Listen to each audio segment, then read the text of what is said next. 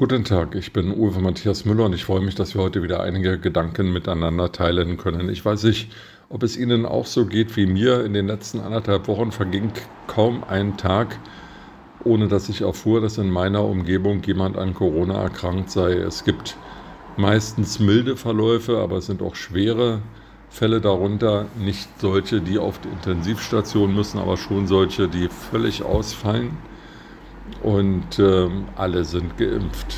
Also man kann wahrscheinlich von einer Durchseuchung der deutschen Bevölkerung sprechen, zumal die Inzidenz 100 Mal höher ist in diesen Tagen als vor zwölf Monaten. Gleichzeitig melden die deutschen Krankenhäuser, dass die Intensivstationen wieder überlaufen vor Corona-Kranken. Gleichzeitig ist aber Urlaubszeit und die Personaldecke in den Krankenhäusern sowieso recht dünn, gerade in den Pflegestationen. Und da hilft es auch nicht, sich auf den Balkon zu stellen und in die Hände zu klatschen, sondern zwei Jahre lang nach Beginn der Coronavirus-Pandemie oder zweieinhalb Jahre danach hat sich eigentlich grundlegend strategisch nichts geändert. Die Krankenhäuser ächzen nicht nur unter der Personalnot, sondern auch unter Finanznot.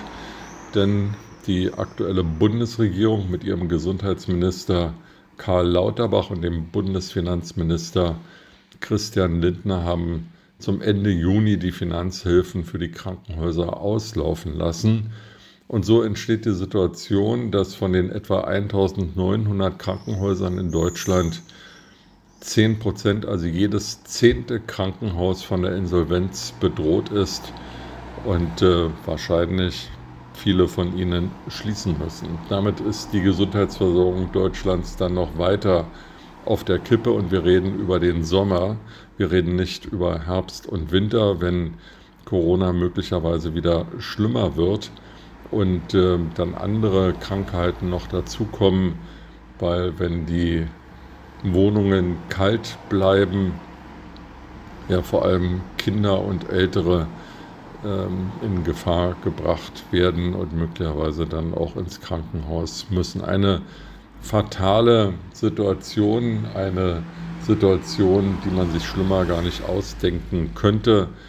Und hier ist die Bundesregierung und sind die Länder und Kommunen dringend aufgefordert, Hilfspakete für die Krankenhäuser zu schnüren und zu verhindern, dass auch nur ein einziges Krankenhaus, ein einziges Krankenhausbett, ein einziges Bett auf einer Intensivstation aufgegeben wird. Wir können uns das nicht leisten und müssen dafür sorgen, dass neben allen anderen Herausforderungen, vor denen Deutschland und Europa stehen, äh, die Gesundheitsversorgung aufrechterhalten wird. Das ist ein dringender Appell an die Bundesregierung in Berlin, die Länderregierungen, Landkreise und Kommunen. Mit diesen Gedanken in den Tag wünsche ich Ihnen eine gute Zeit und freue mich, wenn wir uns bald wieder hören.